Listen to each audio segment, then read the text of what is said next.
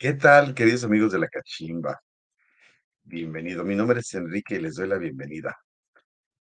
Hoy es un día muy especial. Hoy cerramos el ciclo de la primera temporada de nuestra cachimba. Con 10 millones de reproducciones y muchas alegrías que hemos compartido con ustedes, con nuestros grandes invitados. Estén pendientes del estreno de la segunda temporada. Seguro les va a impactar. Vamos a tener unos invitados espectaculares, como el que hoy tenemos, del cual les vamos a hablar en un momentito más. Estén pendientes y por lo pronto les invito a que sigan nuestras redes sociales. Ahí mismo pueden ver los contenidos generados durante toda la primera temporada. Ahí están todos, cada uno, tanto las entrevistas completas como los resúmenes de las mismas. Aquí les dejo nuestros QRs. Y con eso ya saben, ponen su camarita y pum, le pican y ahí se enlazan a la red de su preferencia. El tema de hoy, la huella de carbono y su importancia para las organizaciones. Como lo hemos platicado en diferentes emisiones, ese planeta ya no aguanta tanta contaminación y sobre todo tanta indiferencia. Ya podemos ver los efectos en el calor, fríos extremos y el deterioro de muchas zonas del mundo. Sin embargo, hoy el mayor porcentaje de vehículos que circulan en nuestro planeta sigue funcionando con combustibles fósiles, que entre muchas cosas, pues generan eh, contaminantes tan fuertes como la huella de carbono. Hay muchos otros nombres y muchos indicadores también de esta contaminación.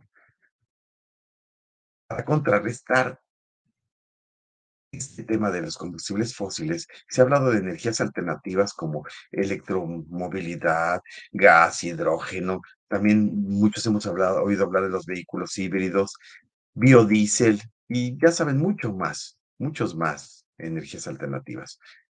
Pero la pregunta es, ¿qué tanto estamos cerca de que sea una solución impactante para nuestro medio ambiente? Híjole, pues para hablar de este tema tenemos un gran invitado. Él es el ingeniero Jorge Machuca, director de la División de Motores Hispanoamérica de Cummins Corporation. Él es ingeniero mecánico y eléctrico de la Universidad Autónoma de San Luis Potosí. Él tiene una maestría en Administración de Negocios del Instituto Tecnológico y de Estudios Superiores de Monterrey. También tiene una maestría en Energía y Recursos Renovables, también del mismo instituto, Estudió el programa de alta dirección de empresas en el PADE. Fue director de PowerGen Hispanoamérica. También eh, Project Business, director en Minneapolis, Minnesota, Estados Unidos. Energy Solution Business, GSC, director Ramsgate Kent en la United Kingdom. ES Black Belt and Quality Champion en Minneapolis, Minnesota. Power Rent en Power Care, México y Centroamérica. City Power Director México. Commercial es ESB Manager. Gerente general en Caldera Planta de Energía. Gerente de Ingeniería, Aplicaciones y Calidad. Y gerente de Ingeniería de Aplicaciones y Diseño. También en New Products Introduction, Pilot Center Unimported Engines, Operation Coordinator y Field Test Engineer. Bienvenido a esta cachimba, Jorge Machuca. Querido Jorge, bienvenido, caray, qué gusto tenerte en esta cachimba. Sí, hoy el gusto es para mí, Enrique, muy amable por la invitación. Este, pues aquí estamos para servirles. Esperemos que esta plática sea del interés de todos. Creo que es un tema muy relevante y aparte relevante, pues es un tema que ahorita está en oídos de todos, ¿verdad? Sí, en oídos de todos y en acciones de muy pocos. Eh, pero, Jorge, déjame platicarte, eh, yo desde el primer día, déjame platicarle a su público, el cual, por cierto, lo invito a que vaya mandando sus preguntas por ahí, que no se pierda la emisión, que vayan mandando sus preguntas. Aprovechen la oportunidad de tener un experto como mi querido Jorge. Eh, en, esta, eh, en este evento. Todas las preguntas se les ocurren, ahí vayan poniéndolas, en más, más adelante del programa las iremos pasando. Cuando el día que conocí a Jorge, de platicarles a todos, es que lo ponemos en una convención. Y cuando se paró en el escenario, y yo disfruté muchísimo de cómo lo estaba diciendo, lo que estaba explicando, que el tema, el tema de sostenibilidad es un tema muy importante, pero como lo platica Jorge, es de una manera deliciosa. Y tuve la oportunidad después de que entre unos stands ahí nos pusimos a platicar y habrían ustedes de ver la cantidad de gente que se empezó a reunir y a disfrutar de su plática. Es una, es una, me impresiona la manera como él transmite sus conocimientos. Este, entonces, Jorge, la pregunta obligada, querido amigo, es, ¿ya has estado en una cachimba? ¿Ya habías estado antes en una cachimba? No, Enrique, es la primera vez. Es la primera vez, aunque este, ya me puse al corriente, ya vi por ahí algunas de las entrevistas que has, que has hecho, este, que las vi con mucho interés. Este, vi por lo menos de algunos personajes muy, muy connotados, ¿no? Que por cierto, algunos de ellos fueron este, recientemente nombrados como de las 500 personas más influyentes de América Latina, o sea que has tenido todas unas personalidades aquí en tu programa. Gracias, Jorge. Igual a la altura también de como de la de lo que tú nos vas a dar el día de hoy. Y fíjate que es muy curioso, porque ahorita que hablamos de la de la cachimba, poco a poco fuimos incorporando invitados impresionantes, ¿no? Y, y, ¿sabes qué? Creo que te diré una de las recompensas más padres en este programa. Una serie de conocimientos tan gratos, tan grandes. la idea original del programa, como te comentaba y lo he comentado a través de las transmisiones, es creemos que todo el mundo podemos compartir conocimientos. Y miran, nada más, cuando volteamos y vemos, oh, qué barbaridad, qué invitados. Entonces, muy bien, pues por lo pronto, Jorge, en esta cachimba sí te vamos a aplicar guachicol, pero de conocimientos, de experiencias. Y gracias, nuevamente gracias por estar aquí. Y no solo por estar, sino la manera por la que estás, eh, la manera que se ha prestado todo esto para que estés aquí con nosotros. Muchas gracias. Entonces, Jorge, ¿qué te parece si empezamos esta cachimba con unas preguntas? ¿Vale? Perfecto. Muy bien. Entonces vámonos con la primera pregunta aquí, Jorge. ¿Qué te parece? Me parece muy bien. Ya en la introducción dije más o menos una idea de lo que traíamos, pero yo, la primera pregunta es, ¿qué visión tienes respecto a la implementación de alternativas sustentables para el transporte? Sí, muy bien. Bueno, aquí yo, yo te puedo, te voy a compartir dos visiones. ¿Verdad? Este, una visión que tiene que ver con lo que todos queremos. Sí. Y una visión que tiene que ver con lo que se puede. Sí, un poquito, porque aspiracionalmente que todos tenemos, obviamente, esa aspiración a, no solo una, una aspiración, pero tenemos un genuino interés por tener un planeta más limpio, más sustentable, un ambiente más, más amigable y sobre todo un ambiente que le podamos heredar, que le podamos heredar a nuestros hijos, ¿verdad? Este, como ya había dicho, sustentable, limpio, que no tengan problemas en el futuro, ya que nos lo estamos acabando actualmente. Entonces, por ese lado, la visión es, sí hay que reducir las emisiones de gases de efecto invernadero. Hay varios sectores que son los principales generadores de los gases de efecto invernadero. Como tú sabes, la industria es una de ellas con una contribución importante. Y voy a mencionar algunos números, este, más o menos para irnos ubicando, ¿verdad? Eh, por ejemplo, la industria, la industria en general es responsable de alrededor del 24% de los gases de efecto invernadero. La parte de generación de energía eléctrica, que es la responsable a nivel global también de entre alrededor del 25%, y a nivel global el transporte, que es el tema que nos ocupa el día de hoy, que es responsable aproximadamente del 14% de, la de las emisiones de gas de efecto invernadero.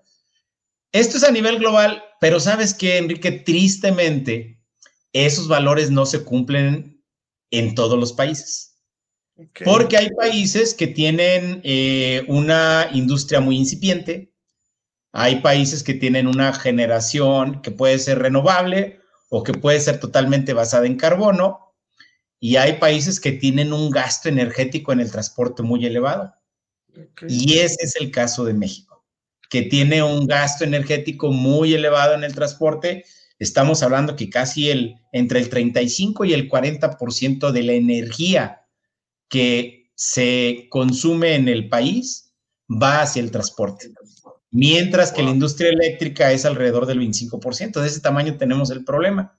Entonces, desde esa perspectiva, sí es urgente que hagamos algo, es urgente que estemos en el transporte, obviamente, con el uso de transporte más limpio, más sustentable, pero no nada más ahí, también tiene que ser la generación de energía eléctrica más amigable, más sustentable, que, que vengan energías limpias y, en definitiva también la industria, ¿no? En, general, que también es buena, responsable. Entonces, todos queremos eso. Y no nada más queremos la reducción de gases de efecto invernadero, también queremos la reducción de nuestra huella hídrica, porque va junto con pegado. Puedes hablar de una, ¿verdad? Los gases de efecto invernadero que ves en la atmósfera, pero la huella hídrica también, porque una le pega a la otra. Y ahorita vamos a platicar de eso. Entonces, la visión, todos queremos que sea un transporte, ¿por qué no? Electrificado, ¿Por qué no con hidrógeno? Vamos a hablar más adelante de eso.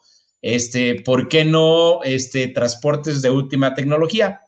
Ese es el panorama que yo creo que todos compartimos, que todos estamos aspirando de manera genuina a una meta de un México electrificado, de un México eh, con tecnologías limpias.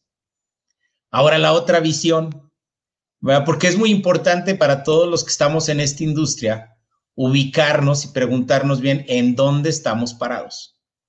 ¿Será que México está a la par de Estados Unidos y Canadá? ¿Será que, nos, que nuestra realidad nos alcanza para estar a la par uno a uno con Noruega, con Dinamarca, con Francia?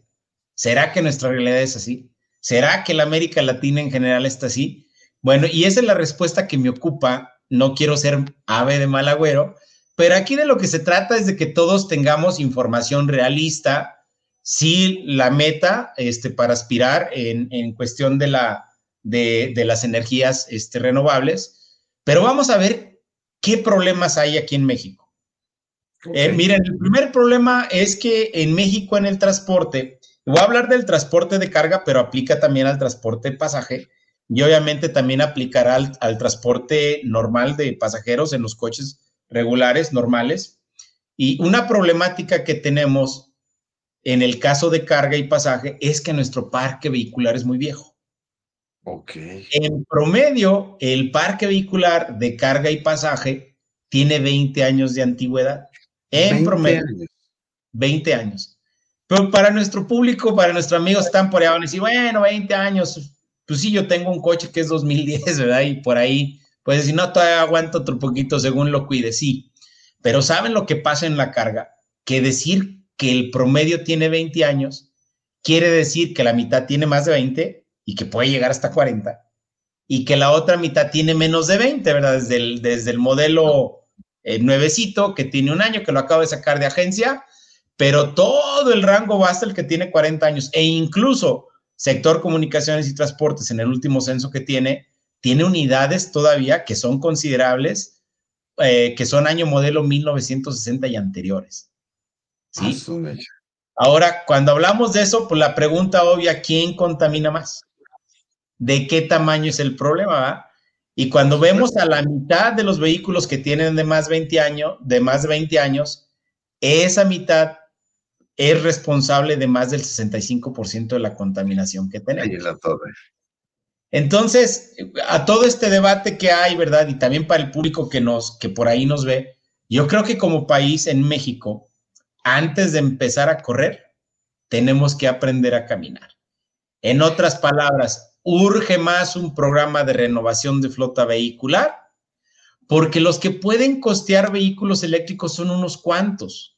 Son unos cuantos privilegiados que pueden pagar aquellas tarifas por los vehículos que son eléctricos pero en cambio, si tuviéramos un programa de renovación en donde hubiera una especie de subsidio, porque tenemos que sacar esos camiones, camiones y también vehículos que tienen mucho más de 20 años.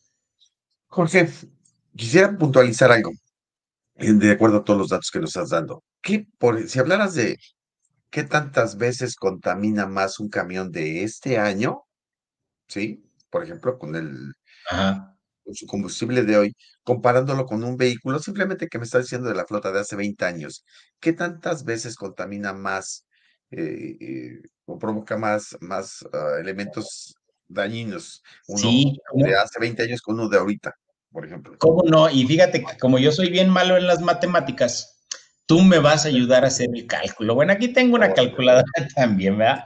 Pero nos vamos a auxiliar con una calculadora. Y, y, voy a poner un ejemplo. Miren, un vehículo que circulaba en, eh, un vehículo que circulaba con la norma de EPA eh, en el año 2002. si ese vehículo emitía a la atmósfera en promedio 0.1 gramos por caballo por hora, era, era lo, que, lo que emitía, ¿no? 0.1 gramos por caballo por hora. Hoy en día, hoy en día, un vehículo que es año modelo 2020 emite a la atmósfera 0.02 gramos por caballo por hora. Si, si, hacemos una operación matemática de esas muy complicadas, que es eh, punto uno menos punto cero dos, y eso lo dividimos entre punto, punto uno, eso nos va a dar que una unidad 2002 comparada con una unidad 2020 contamina de 80 a 85% menos. Y si utilizamos 80-85% menos. Y si fuera el caso de una unidad a gas natural, entonces estamos hablando que este valor es casi del noventa y tantos por ciento, ¿sí? Entonces sí hay una diferencia sustantiva, sustancial, entre lo que un vehículo contaminaba hace 10 años y lo que contamina hoy en día. Impresionante, Jorge. A veces cuando, cuando te escucho, me, delito por lo que estás diciendo, pero me da miedo hasta las cifras que das, pero las cifras son realmente eh, claras, claras y, donde marcan que realmente tenemos que, híjole, pues tenemos por Fíjense, lo, menos que lo voy a poner en otras palabras. Ese es un vehículo el normal, pero por ejemplo, si utilizábamos un vehículo a gas, un vehículo, hace ratito hablaba de vehículos que tienen hasta 40 años de antigüedad, ¿ah? Entonces vamos a hablar un vehículo que es precisamente 40 años de antigüedad, mil, modelo 1980, ¿verdad? más o menos, 80, 84. Un vehículo de aquella época, comparado con un vehículo a, a gas, un solo vehículo contamina tanto como mil, casi mil unidades de gas natural de las modernas de hoy en día. Un vehículo de 1980 contamina lo mismo que mil vehículos de gas natural hoy en día. Así de ese tamaño ha progresado la tecnología. Hoy es extremadamente limpia. De, hecho, déjame contarte que, por ejemplo, un vehículo a gas también es conocido por sus siglas en inglés como NIR cero. NIR quiere decir cercano, cero pues es el cero normal. Entonces, un vehículo a gas es casi cero. De hecho, rivaliza en cuestión de contaminación, en cuestión de huella de carbono con los vehículos eléctricos. Y yo sé que va a haber mucha polémica. ¿Cómo un eléctrico va a contaminar lo mismo que uno de gas natural? Bueno, le recuerdo al público que una unidad eléctrica contamina tanto como la planta de generación en donde se está generando la energía eléctrica. Así es de que la planta de generación de energía eléctrica, si es una carboeléctrica, pues no va a competir con una unidad a gas. no sé si me explico. Jorge, eh, qué barbaridad. Muy bien. Pues, como, como siempre que me siento contigo, es impresionante la, lo que presentas.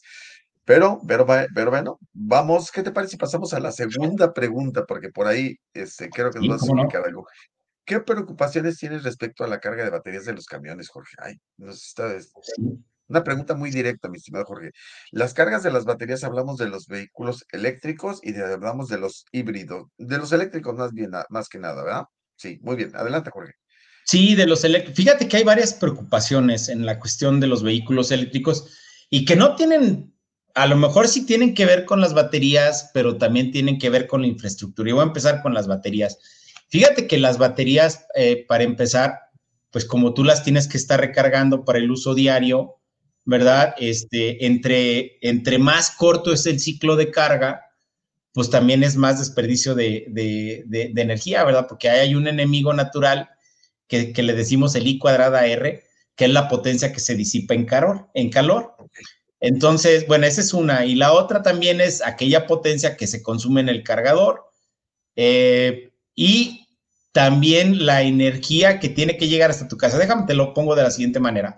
para que tú tengas un vehículo eh, de carga, pasaje o hasta uno en tu casa, tienes que tener una instalación, no es que lo llegues y lo conectes directamente a tu, a tu casa, aunque hay unos que sí son plugin, pero la gran mayoría de los modernos te tienen que poner un cargador y ese cargador normalmente está a un diferente voltaje que el que tenemos en casa. Y, obviamente ese cargador pues va a tener un consumo ¿verdad? cuando esté cargando.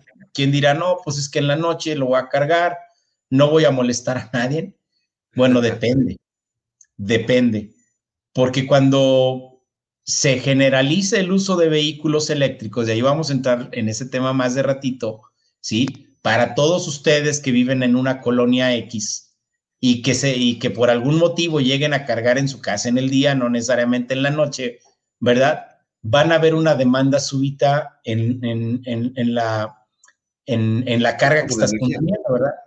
Y no sé si les ha pasado a ustedes, ¿verdad? Un día típico que hace calor, por ejemplo, ¿verdad? Que estás en tu casa tranquilamente, para aquellos afortunados que tienen aire acondicionado, ¿verdad? Y que de repente empiezan las cargas de aire acondicionado en la región sur, en la región norte, en la región centro casi no se utilizan los aires acondicionados, ¿verdad? y empiezas a escuchar que por ahí una frase bien común dice que tronó el transformador. No, el transformador. ¿Verdad? Y que de repente se nos va la energía en casa. ¿Qué es lo que pasó? Es que hubo una sobrecarga, el transformador se protegió y como había una sobredemanda, pues el, transformador dejó de funcionar hasta que se restablecía. Bueno, esto es lo que yo anticipo que va a pasar y que ya está pasando en nuestro país, este, Enrique, que hay una demanda de energía eléctrica ahorita que prácticamente está igualando a la oferta.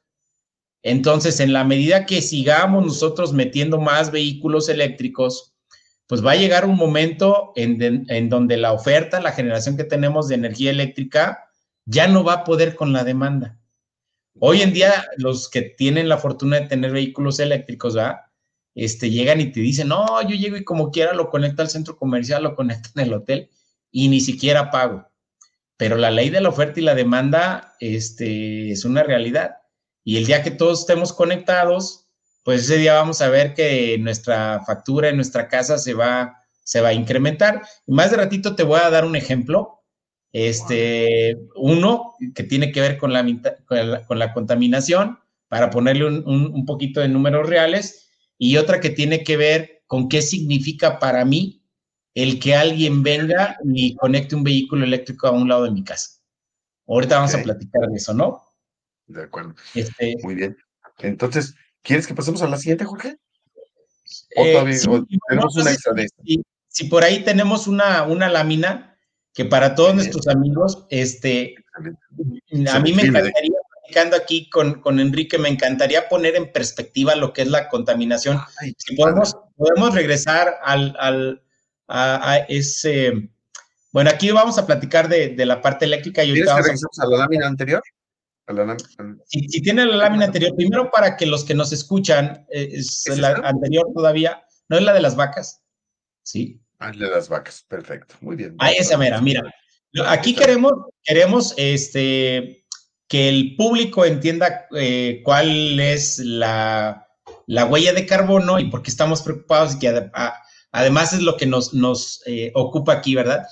Eh, tenemos una imagen que es eh, una imagen que publica la, bueno, se llamaba el Instituto Nacional para el Cambio Climático, de Energía y Cambio Climático, Ecología y Cambio Climático, y este era el inventario de emisiones de México. Cada año, cada cierto periodo de tiempo, se hacía el inventario de emisiones y se decía, a ver, en la industria del transporte se emiten tantas toneladas de dióxido de carbono a la atmósfera y la industria de la energía es responsable de tanto, del 26%, y, este, y el ganado y los residuos, etcétera.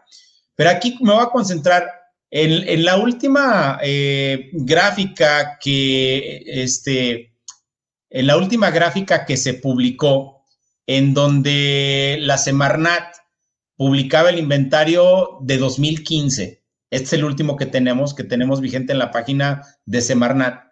Nos decían que la industria del transporte es responsable de casi el 25% de las emisiones de gases de efecto invernadero, de CO2 específicamente, ¿va? Y, y cuando, cuando nos hablan de 171 megatoneladas de CO2, ahí me gustaría poner en perspectiva para que el público entienda este dato de 171 megatoneladas. Estamos hablando de peso, estamos hablando de volumen y de peso.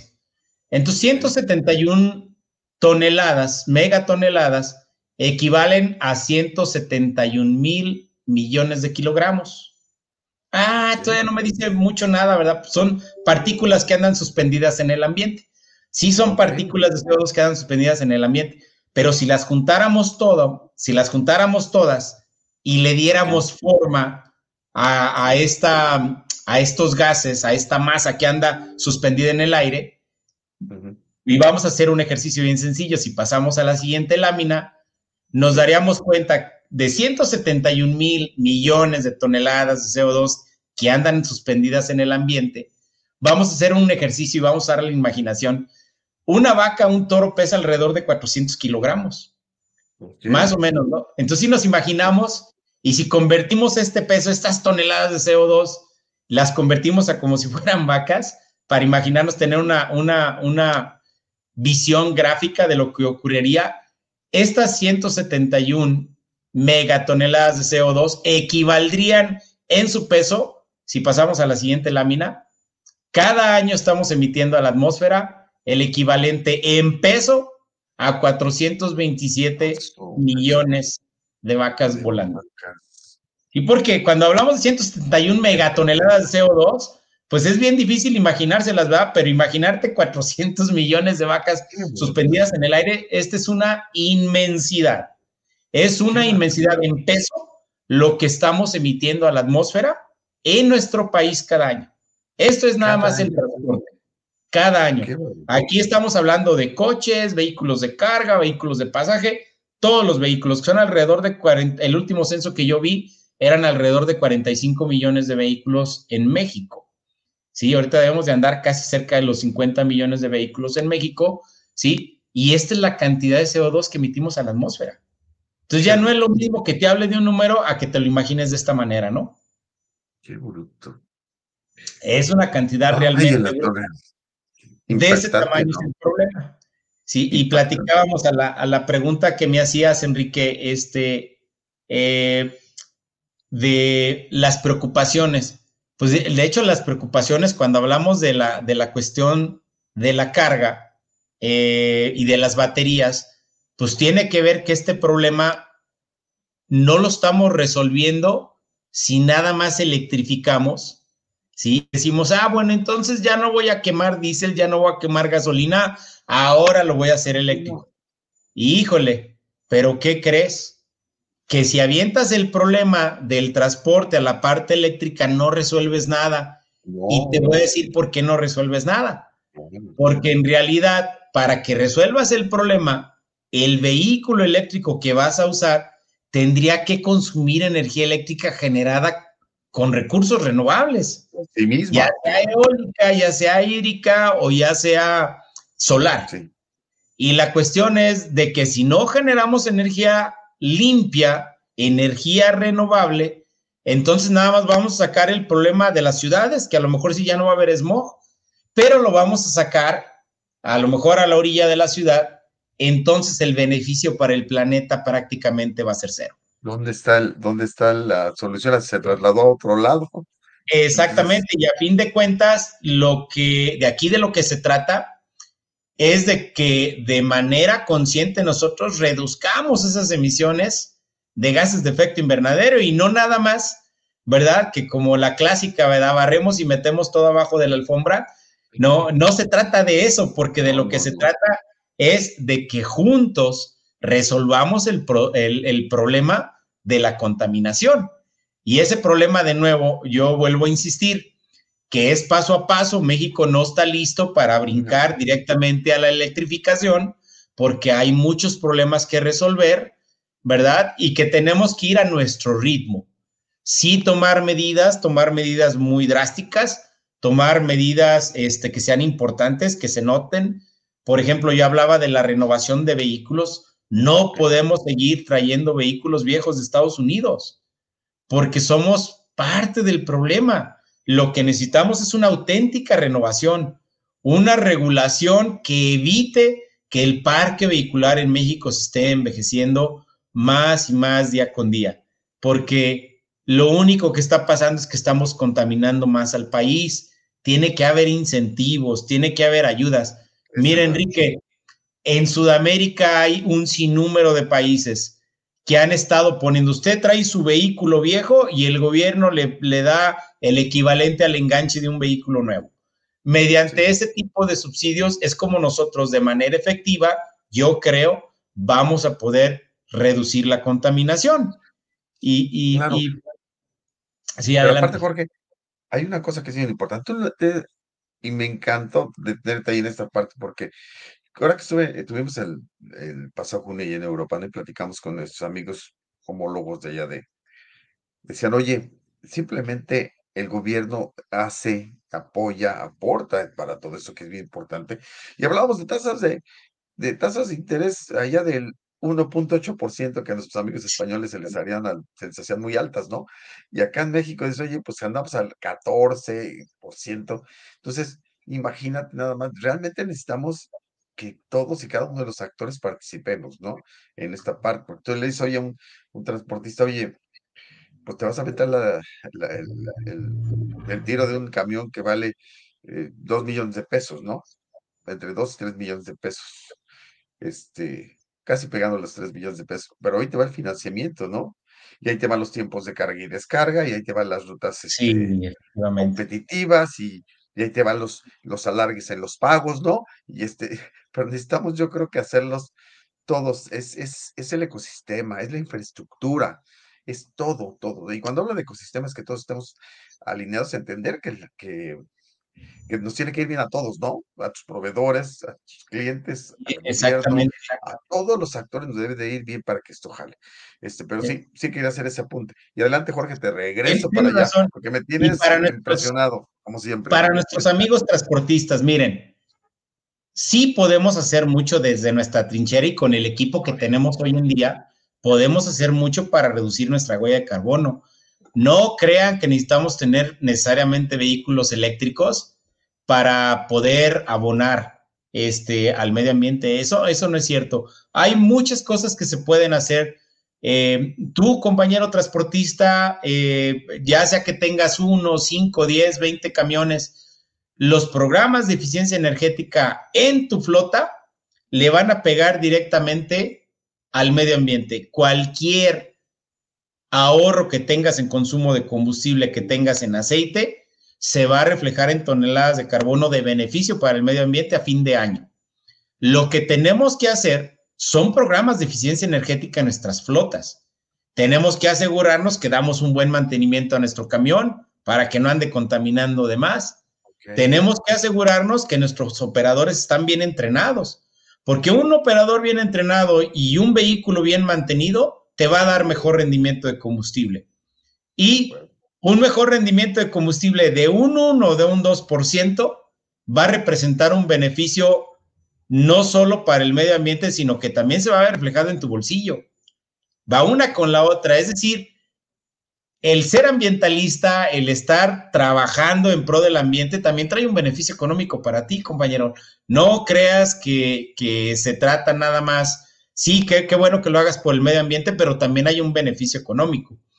Si tú estás preocupado, si te tienes que saltar a la parte eléctrica en unos años, o si tienes que hacer otra cosa, yo te puedo decir que el diésel va a durar muchos años. Yo lo veo así en México eh, hay varias cosas que me lo indican de manera muy fuerte. Platicaba contigo, este, Enrique, uno, uno de los datos que me dice que, que, el diésel va a durar muchos años todavía en México, y no nada más en México, en la mayoría de los países de vocación petrolera, que tenemos mucho en América Latina, Brasil, Ecuador, Colombia, Venezuela, México. Miren, este año el gobierno federal tenía un presupuesto de 7.1 billones de pesos Sí, es el presupuesto de la, ley de ingresos de la federación que, se publica normalmente a fin de año. Se indicaba ese presupuesto, 7.1 billones de pesos. ¿De dónde crees que salieron? Bueno, normalmente son tres fuentes las, las, más grandes. Yo voy a hablar de un rubro. Uno de los rubros de los ingresos de México es el ingreso petrolero. La renta petrolera, que es parte de las ganancias de Pemex y otra parte eh, que creo que viene del Fondo Mexicano de Petróleo, a fin de cuentas viene del petróleo, es alrededor de 1.3 billones de pesos. De los 7.1, 1.3 viene de ingresos petroleros, es decir, el 20% de los ingresos de gobierno federal que se usa para obra social, que se utiliza para creación de infraestructura, para las participaciones federales, viene del Fondo del Petróleo. ¿Qué creen, amigos? Que el gobierno federal, que los gobiernos en América Latina van a decir, voy a dejar de producir gasolinas, que venga la parte eléctrica. No, no se puede. ¿Por qué no se puede? ¿Por qué no es tan sencillo? Porque todos aquellos ingresos que estamos utilizando hoy en día para la infraestructura y para los programas sociales, para que haya hospitales, para que haya carreteras, etcétera, para todo lo que se utiliza sin entrar en polémica, ¿sí? Todo eso pararía de un año para otro. Y eso no es posible. Tenemos que ver como país cómo vamos a reemplazar esos ingresos que vienen de los combustibles, de dónde van a salir, pues porque el gobierno no se puede quedar sin un fondeo. Primero tiene que ver de dónde vamos a sacar, de dónde van a estar los ingresos y hacer el plan a cierto número de años para que para que progresivamente vayamos dejando de producir gasolinas y diésel y pasemos a una fuente alternativa. Enrique, acabamos de invertir en una refinería que va a empezar apenas a producir y a refinar en unos años. No sabemos si va a ser este año, si va a ser el año, hay quien dice que hasta 2026, y de ahí cuéntale 20 años para depreciarla mínimo 20 años, alrededor de entre 20 y 50 años para depreciarlas. Y tenemos otra refinería en Deer Park, en Texas. Y ahora también, súmale que tenemos dos refinerías y que yo no creo que ningún gobierno vaya a estar dispuesto a decir, no, pues ya lo hicimos, pero no vamos a fabricar, no vamos a fabricar combustible. Y también que me digas, oye, también con eh, energía eólica, ¿no? ¿Cuánto tendríamos que invertir para tener este, para producir energías diferentes. Bueno, es, es que es un todo. Yo lo que creo, estimado Jorge, es que tenemos que ir dando pasitos a pasitos desde cada uno de nosotros. No, no es, no es, hágase tu voluntad, señores, las vacas de mi compadre. No, no es lo que cada uno de nosotros Exactamente. tenemos, eh, eh, podemos hacer en nuestro entorno. Y, y como dices tú, no es, es, lo poco que podemos ir avanzando va a ser mucho, muy bueno. Va a ser e bueno. Entonces, es impresionante. Ay, Jorge, muy bien. Híjole, qué deliciosa plática. Oye, ¿cómo la? ¿Vamos a la siguiente pregunta? O, claro, dale. Dale, dale, dale. Muy bien. Creo que ya nos dijiste un poquito de esto, pero a ver. Pero vamos, vamos a entrar en materia, vamos a entrar en detalle. Sí, bien, esta, esta pregunta, Enrique, no, no, la, no, la, no la hacen mucho los amigos transportistas. Me dicen, oye, ¿cuánto voy a gastar? ¿Y, y en cuánto me va a salir? Y una cosa en lo que te va a salir en la operación, pero yo quiero ir más allá. Y te quiero explicar cuáles son las barreras que me indican, señor transportista, tienes que pensarlo dos veces antes de tomar una decisión. Una de las cosas que tienes que pensar es tu costo de capital, ¿verdad? Es decir, cuánto me va a costar este transporte y cuánto me va a costar uno tradicional, pero el otro es el que estás viendo en pantalla. Ok. Te voy a poner un ejemplo para que entendamos la dimensión potencial del problema. Un vehículo eléctrico de rango medio, vamos a decir un repartidor, un vehículo repartidor, este, eh, que más o menos consume entre 150 a 250 kilowatts hora al día. ¿Cuánto es eso de los kilowatts? Y vamos a ponerlo de manera terrenal. Pues resulta que un camión de rango medio consume en un día lo que una casa de clase media consume en un mes, en que es alrededor de 250, 300 kilowatts hora por mes, que es el dato que la Comisión Federal de Electricidad nos dice, este es el promedio que gasta una casa, ¿sí? De clase media en México.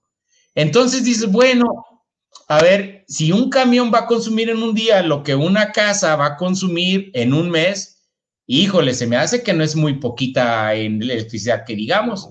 Y cuando hablamos de un tractocamión, un tractocamión va a consumir o pudiera consumir en un día lo equivalente a dos casas, a lo que dos casas consumen en un mes completo. Y vamos a hacer un ejercicio aquí, ¿verdad? Porque unos amigos transportistas me decían, no, yo voy a meter 50, yo voy a meter 20, yo voy a meter 100. ¿Qué pasaría si un compañero transportista decidiera comprar 100 camiones eléctricos? ¿Qué pasaría? Vamos a ver y vamos a hacer el cálculo todos, qué es lo que pasaría, la consecuencia que tendría. Si ponemos la siguiente filmina, ¿sí? 100 camiones eléctricos consumirían en un mes 100 camiones eléctricos. Aquí estamos hablando de tractocamiones. 100 tractocamiones que trabajaran dos turnos, porque aquí los tractocamiones normalmente trabajan 24 por 7. Hay operaciones que son 24 por 7 con doble operador. Si tuviéramos una operación de ese tipo, 100 camiones que operaran 20 horas diarias, esos, 20, esos 100 camiones en un mes consumirían lo que 11.200 casas en un mes. Para que tengan una idea, una colonia típica en Ciudad de México, con la densidad que tenemos en Ciudad de México, una colonia tiene alrededor de 2.700 casas. En ciudades como Puebla, alrededor de 1.700. En Jalisco y en Veracruz, 2.300 casas por colonia. Esto quiere decir que una flota de 100 camiones que se instale en un lugar en particular consumiría aproximadamente lo que 4.5 colonias enteras. Qué barbaridad. En. Entonces, imagínense la dimensión del problema. Si yo, si yo tengo 100 camiones eléctricos y mi vecino tiene 50 y el otro vecino tiene 50, multiplíquenla por el número de casas que está aquí. No no estamos preparados como país como para que de un día para otro vayamos con Comisión Federal de Electricidad y le digamos, conéctame el equivalente a 11 mil casas para mañana, porque los camiones me van a llegar. Perfecto. ¿Se fijan la dimensión del problema? Impresionante, claro. Todo eso es adicional lo que tienes. Ya imagina tronadero de, de, este, de transformadores, ¿no? Y, en, ciudades que más o menos tienen una infraestructura, vamos a empezar más o menos moderna. Ahora empecemos en, en, lugares o zonas donde eh, se batalla mucho con la electricidad, ¿no? Este, le estarías pasando la broncota eh, hacia, todo el, hacia todo el entorno, ¿no? es, exactamente. imagínate, imagínate que tú de manera transportista responsable dices, no te preocupes, para no entorpecer para no entorpecer la red eléctrica aquí en Ciudad de México, yo me voy a ir al pueblito que está aquí más adelante. Pues te vas a robar toda la energía del pueblo entero, ¿no? entonces, son, son, cosas que tienes que ir pensando, señor transportista, tienes que ir pensando qué vas a hacer. Yo te recomiendo, ¿verdad? Que, que sí pruebes, este, a todos los que nos escuchan, que a lo mejor sí es válido probar, pero que tengas en cuenta todo esto, ¿verdad? Porque ya hemos visto casos en Chile, hemos visto casos también en Colombia, en donde se han adquirido eh, principalmente autobuses eléctricos que se han conectado a la red, a la red, a la red eléctrica y que por problemas de infraestructura han tenido que invertir una cantidad muy similar a la que invirtieron en autobuses nuevos en, en poner una subestación ya prácticamente como empresa tuvieron que poner una subestación eléctrica para poder alimentar a los 100 autobuses, 200 autobuses que adquirieron.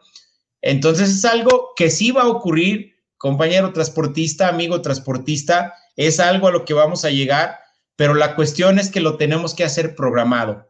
Yo te recomiendo, señor transportista y Enrique, para todos los que, para todos los que nos escuchan, hagan su plan de descarbonización es bien válido hacer el plan. ¿Qué puedo hacer yo en el día uno? ¿Qué voy a hacer en el año uno? ¿Qué voy a hacer en el año cinco, en el año diez? Hasta llegar al 2050, que es donde todos como, como humanidad estamos comprometidos a llegar con un plan de descarbonización, ya sea descarbonización total, cero carbono, pero señor transportista, también puedes pensar en una meta intermedia que te lleve a la neutralidad de carbono yo como flota que pueda. No es lo mismo neutralidad en carbono que carbono cero.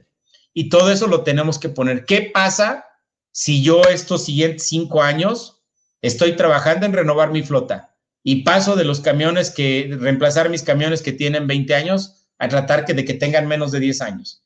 ¿Y qué pasa? Eso en el primer lustro. Y en el siguiente lustro, ¿qué pasa si cambia gas natural? ¿Será que el gas natural es una buena alternativa? Yo te puedo decir, compañero transportista, Enrique, una flota que está utilizando gas natural hoy en día tiene 30% de ahorro en combustible. Es decir, utilizando gas natural gasto 30% menos que utilizando diésel. Y además, dejo de contaminar porque puedo utilizar tecnología de la que te hablo, de la que se llama NIL cero o casi cero, que es una tecnología que es muy amigable con el medio ambiente, aunque el gas natural todavía es un hidrocarburo, el gas natural es considerado un combustible limpio y te va a ayudar a alcanzar tus metas de descarbonización, pero tiene que ser con esas etapas. Primero renuevo, luego uso gas natural y a lo mejor para el momento que, use gas natural, a lo mejor ya para el 2050 ya me voy a saltar no a lo eléctrico, sino me salto a lo más moderno que tiene que ver con el hidrógeno. A fin de cuentas, el hidrógeno, que es un combustible del más alto poder eh, calorífico que tenemos, este es el elemento más abundante en la naturaleza y además este, tres cuartas partes del planeta están cubiertas de agua, ¿no? Y, como muchos de ustedes sabrán, el hidrógeno normalmente se, se, obtiene de la agua, ¿verdad? Que el agua es H2O y a través de un proceso de electrólisis se separa esa molécula de hidrógeno de agua y puedo utilizar e, e, ese, e, ese hidrógeno para, para prácticamente rellenar mi unidad como si para diésel. Y, Enrique, a mí me entusiasma mucho esta parte del hidrógeno porque yo creo que la parte eléctrica es un puente hasta que lleguemos a una tecnología madura del hidrógeno. Para todos los que nos escuchan, a lo mejor algunos de ustedes vieron la película de Volver al Futuro. Y en esa película de Volver al Futuro con ah, Michael J. Fox, ¿verdad? este, que llegaba, ¿cómo se llamaba el coche este, Enrique? ¿Te acuerdas? ¿Era de qué marca? Sí, es el DeLorean. DeLorean, exactamente. Llegaba el DeLorean y destapaba por ahí algo y le echaba una cerveza y le echaba una cáscara de plátano. Bueno, el futuro casi no está alcanzando, porque en el futuro tu vehículo de hidrógeno, pues básicamente va a estar separando el hidrógeno del agua. A ese grado vamos a llegar. Esa tecnología ya la tenemos, ¿eh? En Cummins ya la tenemos ya hicimos el lanzamiento del motor. Ahorita el problema al que nos enfrentamos, Enrique, es de dónde va a salir el hidrógeno. Porque, de nuevo, aquí en México, sobre todo en México, ya hay muchos países que están trabajando en la producción de hidrógeno y están trabajando muy seriamente en él. Y aquí en México lo que nos falta es una regulación y unos incentivos para transitar de, cómo somos un, país consumidor de hidrocarburos a cómo vamos a llegar a ser un país de vanguardia que empiece a consumir hidrógeno y que, piense, y que empiece también obviamente a, generar electricidad, pero electricidad a partir de, renovables, ¿no? Sí, claro. Y también lo que decías ahorita, ¿no? Somos un país eminentemente petrolero, con tres petroleros, con infraestructura, vista no solo presente, no, sino futura. Entonces, sí, sí, el reto está importante. Fíjate también una cosa que tengo ahí, este, de, de duda siempre, o más bien dependiente, es si tenemos, si la infraestructura para hidrógeno está, está lejana, sí, hoy la infraestructura también para gas es, es híjole, ¿cuántas hay? Entonces, son pasos intermedios, como dice, oye, hay que, ah, no hay que dar brincos, sí hay que, hay que poner una infraestructura para poder surtirse. Una vez platicamos con Miguel Elizalde, ¿no? Y él nos explicaba, inclusive quien quiera ver el programa de con Miguel Elizalde, buenísimo, porque decía, oye, hay tantos, este, tan poquitas este, estaciones de gas para que se pueda cargar, ¿no? Entonces, hay que invertir en esa parte. Ah, qué barbaridad, el tiempo se está yendo como locos. Muy bien, ¿qué te parece si pasamos a la siguiente? Este, Nora, creo que ya, ya podemos pasar a preguntas del público o, ahí nos guías, producción.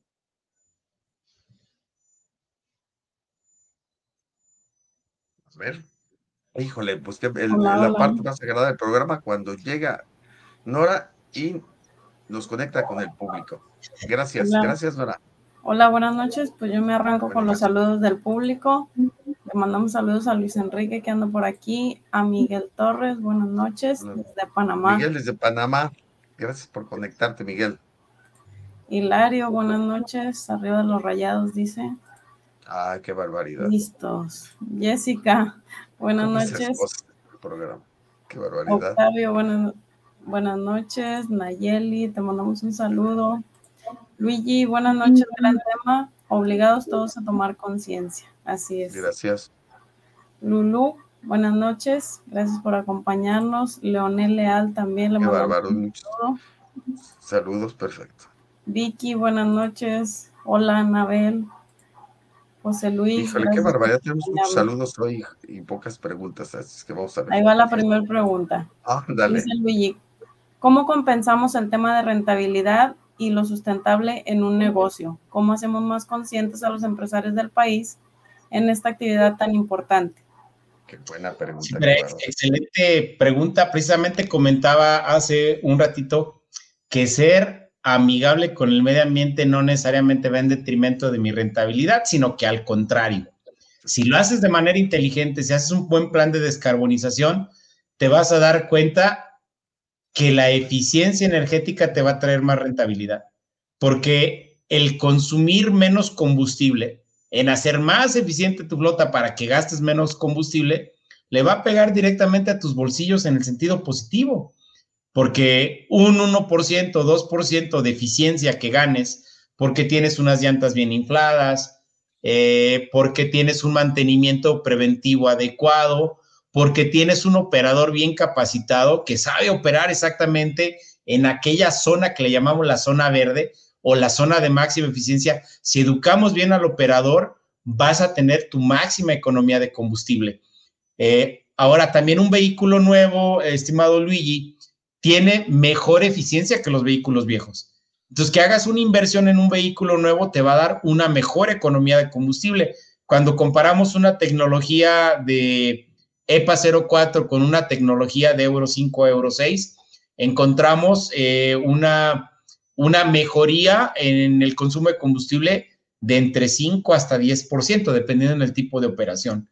Entonces, no siempre va en detrimento. Lo que sí te puedo decir es que si tú te quieres saltar a la última tecnología, y que era lo que decía este hace un momento, que cada quien debe de tener su plan, porque si tú te saltas a la electrificación y te compras un camión que te va a costar el triple, entonces ahí cuidado.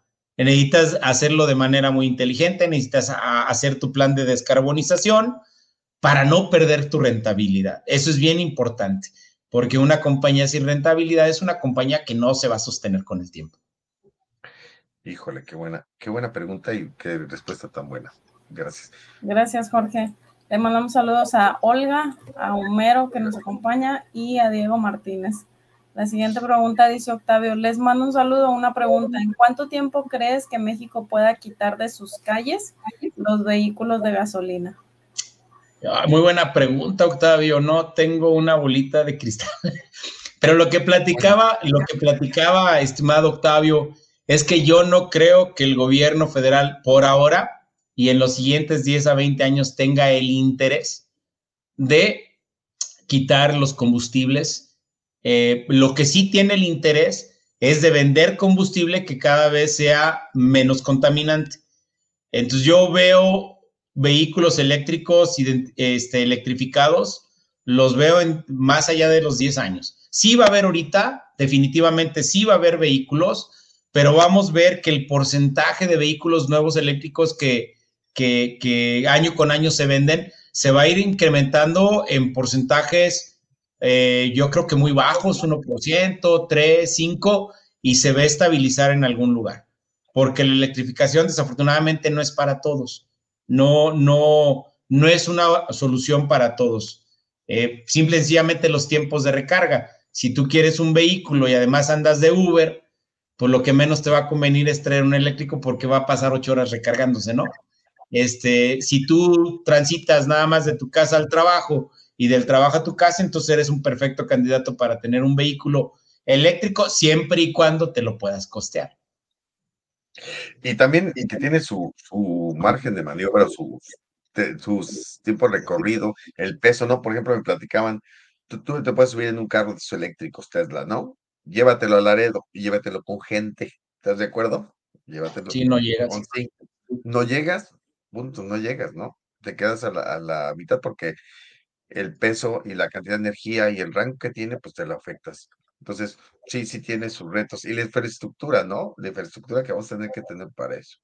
Muy bien. y si eso pasa para un coche, ¿qué pasará para un tráiler, no? Entonces, sí, por, ahí, por ahí hay unas fotografías muy famosas de un problema que está pasando en España, que España ya tiene algunos años con algunos incentivos, como algunos de ustedes seguramente conocen, en España desde hace muchos años invirtió eh, para la electrificación en zonas residenciales con paneles fotovoltaicos. Entonces mucha gente dijo, bueno, voy a comprar mi automóvil eléctrico, a fin de cuentas tengo paneles. Y efectivamente así lo hicieron, pero hoy en día hay el problema en España que primero, muchos departamentos, pues aunque tú tuvieras paneles solares en la punta del edificio del departamento donde vivías, pues resulta que no tenían ni dónde estacionar el coche, ¿verdad? Entonces no había dónde recargar entonces lo estás llevando a las electrolineras, que se llaman el equivalente a las gasolineras, y resulta que hay fila, porque las electrolineras no se dan abasto, porque son dos, tres, cuatro horas para recargar, y está la fila de gente, y entonces ya estamos viendo que ya hay mucha gente que está volviendo a la gasolina. Lo mismo está pasando en Estados Unidos, ¿eh? mucho ojo. Yo creo que todo va a llegar a su tiempo entonces tiene que ser muy cuidadoso de cuándo haces tu inversión. Yo, por ejemplo, yo invertí en un híbrido, porque el híbrido me da la flexibilidad de que tengo la parte eléctrica, pero tengo la seguridad, como yo viajo entre ciudades, tengo la seguridad de que no me va a quedar tirado en ningún lugar, ¿no? Muy bien. Gracias. Jessica dice, ¿cuáles son los retos que presenta el futuro para las organizaciones en temas de sostenibilidad? Ah, pues ahora sí que hay, muchos retos este, para el tema de la sostenibilidad. Los retos eh, más grandes que, yo mencionaba hace un momento, uno es la infraestructura, ¿verdad? ¿Dónde voy a tener mi red eléctrica? Pero no nada más en la red eléctrica, ¿dónde voy a cargar? Si tú vives en unos departamentos, ¿dónde vas a cargar? Si tú, este, por otro lado, es la electricidad que estoy consumiendo, ¿de dónde viene? Si no es renovable, Nada más estoy pateando la bolita a otro lugar. Estoy pateando el problema al otro lugar. Para que te des una idea, Jessica, del 2019 a la fecha, las inversiones en generación de electricidad a partir de energías renovables ha disminuido en 2019 del 5% a menos del 1% en el 2023. Es decir, año con año venimos invirtiendo menos en generación de energía eléctrica renovable. Estamos desafortunadamente yendo hacia atrás. ¿Por qué? Pues porque, como ustedes saben, la política energética cambió. Yo no digo que esté bien o esté mal, lo único que digo es que cambió y como efecto de ese cambio hay, menos inversión en energías renovables. Qué barbaridad. Gracias, dice Homero, no sé si la Comisión de Electricidad ya tenga contemplado el uso de estos cargadores o se tendrá que hacer cambios en los transformadores, como comentabas. Completamente de acuerdo, Homero. Muy seguramente se tiene que hacer cambios. No, no está contemplado. Hay cálculos que se tienen que hacer y hay infraestructura que se tiene que cambiar. No sé si lo han notado alguna vez en su vida, pero cuando transitas por ciudades, Guadalajara, Monterrey, México por cualquier ciudad de la República, no sé si han visto aquel panorama tan hermoso cuando mira, volteas a mirar al cielo y de repente te encuentras con una telaraña de cables. ¿Y sabes qué pasa con esa telaraña de cables? Es porque las redes están saturadas, porque ya no le cabe nada, porque tú le cuelgas una casa más y se te ve el transformador. Imagínate cuando cuelgues coches. ¿Qué es lo que va a pasar?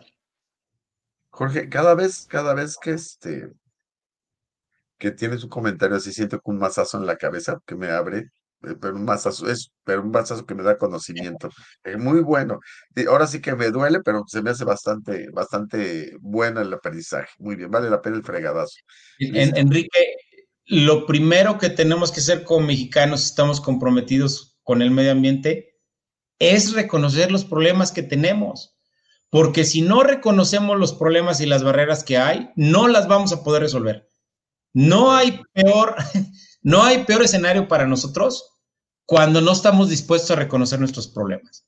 Eh, mira, es lo que pasa con la, con la inseguridad. Si no reconocemos que hay un problema, no hay punto de partida. Si no reconocemos que hay falta de energía limpia, no tenemos punto de partida, no tenemos punto de... Hay que reconocer el problema para que podamos, una vez identificado el problema, proponer soluciones. Eso es algo muy importante. De acuerdo. Gracias. Isaac dice, buenas noches, excelente tema, en mi opinión. Es un gran reto para la, para la infraestructura que necesitamos aquí en México. Así es. Anabel dice, en tu recomendación, ¿cuál es la mejor alternativa para disminuir la huella de carbono que se genera por el transporte de carga? Perfecto. Eh, voy a hacer una serie de recomendaciones. La primera, si tú eres transportista y aunque no lo seas, sí, dale un buen mantenimiento a tu vehículo. Esencial, dale un buen mantenimiento. Eh, checa tu presión de llantas, checa tus niveles de aceite, checa tus filtros de aire, tus filtros de combustible porque si le estás dando un buen mantenimiento, tu automóvil va a gastar menos combustible. Y menos combustible significa menos emisiones de efecto de, gases de efecto invernadero. Entonces, para un transportista, lo principal es, de nuevo, la operación, el mantenimiento, la presión de las llantas. Sí, todos esos temas este, que tienen que ver con eficiencia energética es lo principal para disminuir tu huella de carbono y, algo que también es bien importante, Anabel, si tú eres transportista, tienes que hacer tu inventario de emisiones. Si no sabes, si no sabes y si no haces un inventario de emisiones, no te vas a poder dar cuenta si mejoraste o no mejoraste. Hacer tu inventario de emisiones, medir cuánto estás emitiendo a la atmósfera de gases de efecto invernadero es muy importante para que cuando hagas tus mantenimientos y vuelvas a medir, te puedas dar cuenta, te puedas dar cuenta de cuánto es tu mejora. Anabel, no es complicado, es muy sencillo. Y yo te pediría, acércate con las personas que son especialistas en esto. Yo te puedo invitar, si eres transportista, a que te acerques a la red de concesionarios de Cummins. Este, perdón, aquí el comercial, Enrique, a traer un pero acércate con un especialista quienes con todo gusto te van a poder asesorar. Es muy importante que midas para que puedas ver, a ver, voy a tener cuidado de las llantas, voy a empezar a dar el mantenimiento, este, voy a, voy a capacitar a mis operadores. Eso es muy importante. Y otra cosa también, Anabel, que es muy importante para disminuir tu huella de carbono. No nada más hablamos del transporte, tú en lo personal, tus hábitos, los hábitos de tus operadores y los hábitos en tu casa, si los revisas y los cambias, también van a tener un impacto muy positivo en la huella de carbono. Al final les voy a recomendar, hay un par de páginas donde tú te puedes meter a ver yo como persona cuál es mi huella de carbono. Pero ya se las voy a dejar aquí al final para que se puedan meter y puedan ver cómo puedo yo reducir mi huella personal a través de mis hábitos de consumo.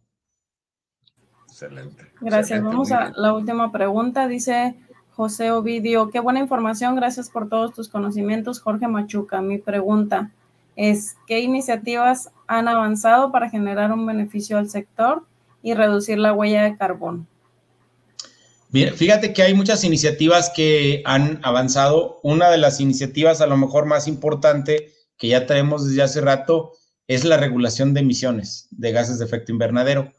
Ah, actualmente, bueno, todavía el gobierno está evaluando si hacemos el cambio en, niveles de emisiones. Hoy en día todo el transporte público, eh, público de carga estamos con una normatividad que se llama Euro 5 y este, estamos viendo y empujando para que se cambie la normatividad de Euro 6. Pero también eh, te puedo decir, este, José Ovidio, es Cummins, específicamente la empresa donde yo trabajo. Eh, estamos comercializando motores de gas natural como alternativa al diésel. Esto ya tiene tiempo, que es un combustible mucho más limpio, infinitamente más limpio comparado con el diésel o con las gasolinas. Y la otra cosa que también hemos hecho y que ya lanzamos, tenemos obviamente un tren eléctrico, eh, déjame, un tren motriz eléctrico, es decir, lo que vendemos se puede integrar en camiones, tractocamiones, camiones y autobuses, ya tenemos esa parte, pero también Cummins ha lanzado al mercado motores nuevos que trabajan con hidrógeno. Y ese es otro de los avances muy importantes que yo creo que veremos en México en los próximos años y que eso es a futuro, a lo mejor aquí en México, porque no lo podemos traer ahorita, pero traemos muchos programas en México y no solo en México, en toda América Latina, sobre todo para entrenar operadores, eh, para entrenar mecánicos en el mantenimiento eh, apropiado Estamos hablando también eh, lo que le llamamos advocacy con los gobiernos y estamos tratando de incentivarlos y de platicarles de lo que son las tecnologías para que ellos a través de regulación cambien y hagan más estricta la regulación todavía de vehículos que pueden circular en las ciudades. Son algunas de las iniciativas que traemos por ahí. Ok, Jorge, muchas gracias. Bueno, pues hasta aquí las preguntas del público. Gracias a los dos. Nos vemos. Gracias, Nora. Gracias. Híjole, ahora, híjole, Jorge, ya terminamos con toda la parte técnica y si viste nuestro programa, si viste nuestro programa, vamos a empezar una sección que es la que vamos a estar cerca, más cerca de el ingeniero Jorge Machuca. Lo vamos a, lo vamos a, poner en una parte, y pero la, ahorita la que vamos a conocer es Jorge Machuca, pero un poquito más cercano, si nos permites, ¿vale? Esta sección se llama las preguntas cortas. Y este, y a mí me encanta esta sección, porque a la gente brillante que hemos traído, la colocamos en un lugar donde nos permite expresar y ver una manera diferente. Entonces, yo lo que te voy a decir en esta sección, mi querido Jorge, es, yo te voy a decir un concepto, una palabra, lo que sea, y tú me vas a decir lo que se te venga a la mente. No necesariamente una sola palabra, sino el concepto que se te venga a la mente. ¿Vale? ¿Sí? Ok. ¿Listo? Y vámonos. ¿qué, ¿qué te viene a la mente cuando yo te digo sostenibilidad? Medio ambiente, naturaleza, este, recursos. Eso es lo que se me viene a la mente. Muy bien. ¿Qué te viene a la mente cuando te digo nuestro planeta, Jorge? ¿Qué te inspira cuando te digo nuestro planeta? Hay que cuidarlo, hay que preservarlo, hay que tenerle amor, hay que tenerle cariño y hay que hacer lo que sea indispensable para poderlo preservar y poder heredarle un mejor planeta a las generaciones futuras. Muy bien, Jorge. ¿Qué te viene a la mente cuando te digo, qué sientes cuando te digo ser mexicano? Orgullo.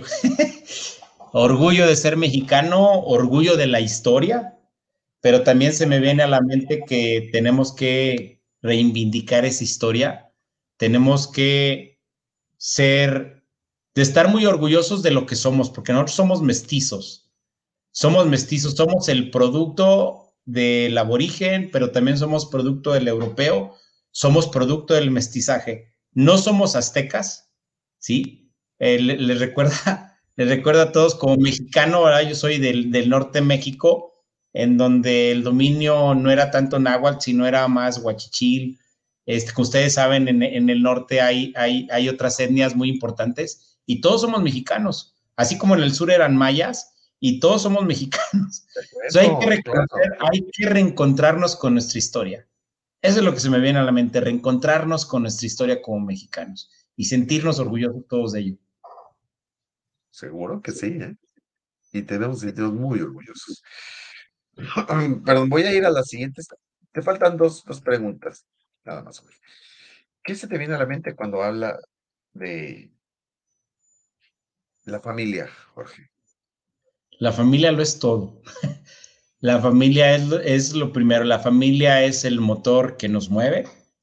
Eh, Enrique, es eh, para mí la familia es la misión que tengo en la vida hacer feliz a los que yo quiero y amo es, es la misión que tengo.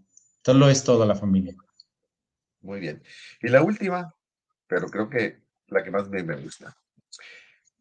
La vida, ¿qué se te viene a la mente cuando piensas en la vida? La vida muy breve. hay que vivirla y hay que vivirla intensamente, ¿sí? En el buen sentido de la palabra, sé buen ciudadano, sé buen ser humano, comparte lo que tienes, tus conocimientos, tu tiempo, tu todo, ¿va? Porque lo único que te vas a llevar cuando te mueras, lo único que te vas a llevar es lo que hiciste por los demás. Wow. Wow. Ay, me emocionó. Me emocionó profundamente lo que acabas de decir. Qué bárbaro, Jorge. Muy bien, qué bonito. Muy bien. Bueno, pues, ¿qué creen? Que llegamos a la final de este, de este programa. De este programa. Primero, quiero agradecer, híjole, a todas las personas que se conectaron, a todas las personas que han participado en este programa, en la cachimba, a, a toda el área de producción de nuestro programa, a todos nuestros invitados estado aquí, pero sobre todo voy a agradecer a este maravilloso invitado. Jorge, muchas gracias. Gracias. Yo digo, una cosa es que llegaste al programa y otra es cómo llegaste, cómo llegaste y se te agradece muchísimo. Una de las satisfacciones más grandes que tiene el programa es que aquí encontramos seres humanos maravillosos, maravillosos, gente muy brillante, pero seres humanos maravillosos y me siento muy orgulloso de todo lo que hemos hecho en esta cachimba que al final de cuentas lo que encontramos son seres humanos increíbles, gentes que están queriendo hacer algo por la vida de los demás, que están tratando de trascender en la vida de los demás de una manera hermosa. Y quiero agradecerte muchísimo, muchísimo, Jorge, eh, tu participación en el programa y cómo llegaste. Y no sé si te gustaría dar algún mensaje final, querido Jorge. Sí, fíjate que este, muchas, muchas gracias por la oportunidad, este, Luis Enrique. Para mí ha sido un placer estar contigo y estar con el público que te escucha, con el público que te sigue, este, y poder compartir un poquito del conocimiento que, tenemos. Este, estamos para servirles a todos. Por ahí me imagino que mis datos están contigo, entonces cualquier persona que tenga una duda en cómo hacer un plan de descarbonización, con todo gusto estamos para asesorarlos. Pero yo cierro con este mensaje, ahora que tocaste la parte de sostenibilidad, Hoy en día hablamos del transporte, hablamos de las barreras que hay, hablamos que tenemos que caminar hacia un mundo más limpio, más sustentable, más libre de gases de efecto invernadero. Pero sabes qué, para, para mejorar este planeta, para mejorar el mundo, también hay que hacer mucho, tiene mucho que ver lo que tú hagas por los demás.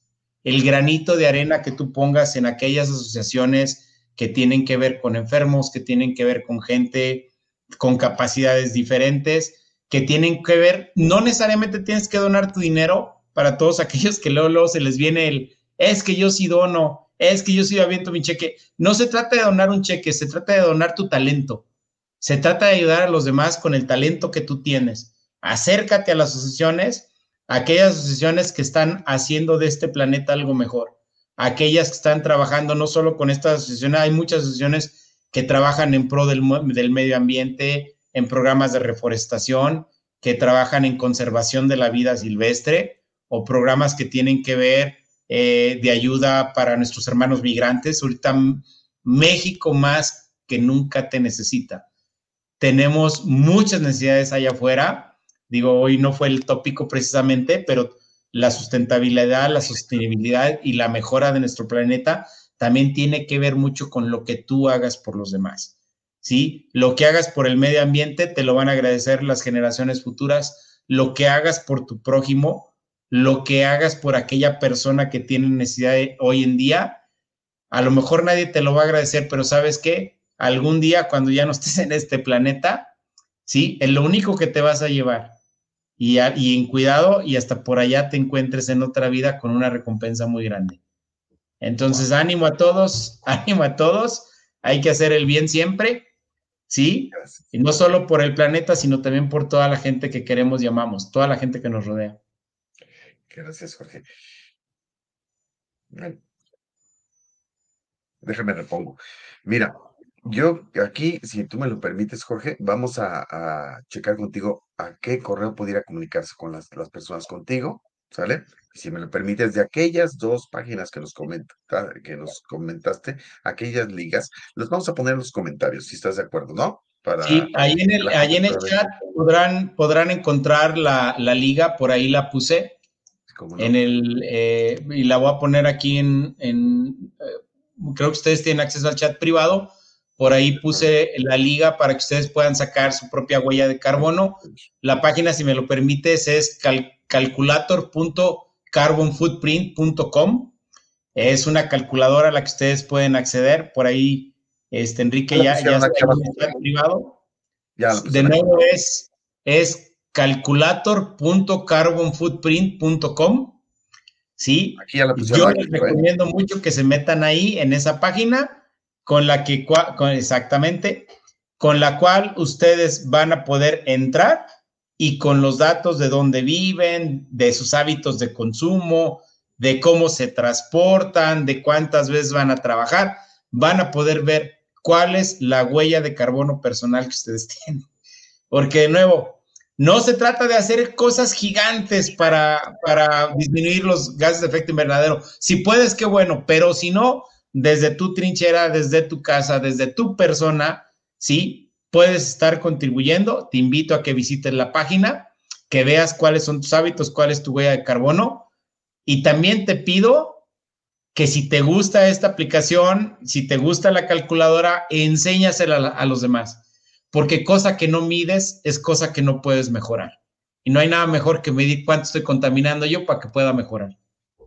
Por supuesto que sí, para poner mi parte, simplemente lo que es mi parte que me corresponde. De acuerdo. Muy bien, pues eh, me despido y me despido y esperen, le digo a todo el público, esperen la segunda temporada que la cachima bien renovados. Vamos a estar a, cambiar hasta el perico. No, todo vamos a hacer aquí para darles una emisión nueva. Tenemos súper invitados y, estén pendientes de los próximos avisos. Bueno, me despido, Jorge. Muchas gracias por todo. Muchas gracias. Me despido yo aquí de todos. Mi nombre es Enrique y nos vemos en la carretera.